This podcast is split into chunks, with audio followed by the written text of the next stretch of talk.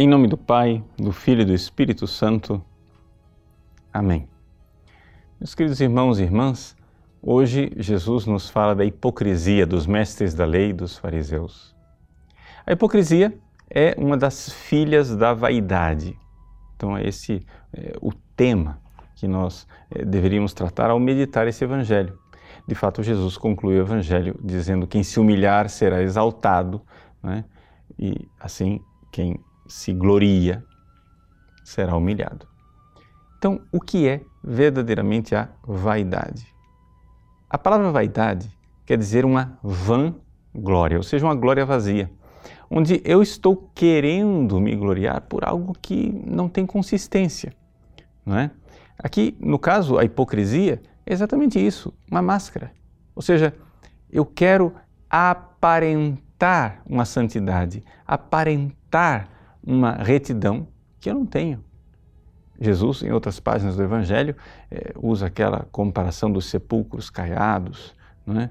de aquela realidade que é branquinha por fora e é podridão por dentro. Né? Nós diríamos, no nosso ditado é, popular, por fora bela viola, por dentro pão bolorento. Então, esta realidade da hipocrisia, ela é realmente uma tentação para nós. Por quê? Pela simples razão que nós fomos feitos por Deus para a glória, para a glória do céu. Então, assim como eh, Deus fez o homem para se alimentar e comer desordenadamente é o pecado da gula, assim como Deus fez o homem para se reproduzir sexualmente e o sexo desordenado é o pecado da luxúria, Deus fez o homem para a glória, a glória do céu. Mas isso desordenado dá origem ao pecado da vanglória e a sua filha, a hipocrisia. Então, nós temos que, na realidade, é, tratar bem desta nossa ânsia de glória. E não tem outra forma. A melhor forma de nós verdadeiramente olharmos para a glória pela, para a qual fomos feitos é dar glória a Deus. É nós compreendermos que se existe alguma ação boa, se tem algo que sai de nós de bom, se nós somos capazes de uma oração, se nós somos capazes de jejum, se nós somos capazes de esmola, são as obras quaresmais, não devemos isso ao fato de que nós somos melhores que os outros. Devemos isso à misericórdia de Deus.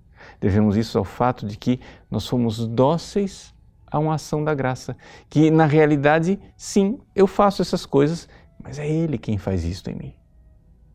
E assim, estaremos dando glória a Deus.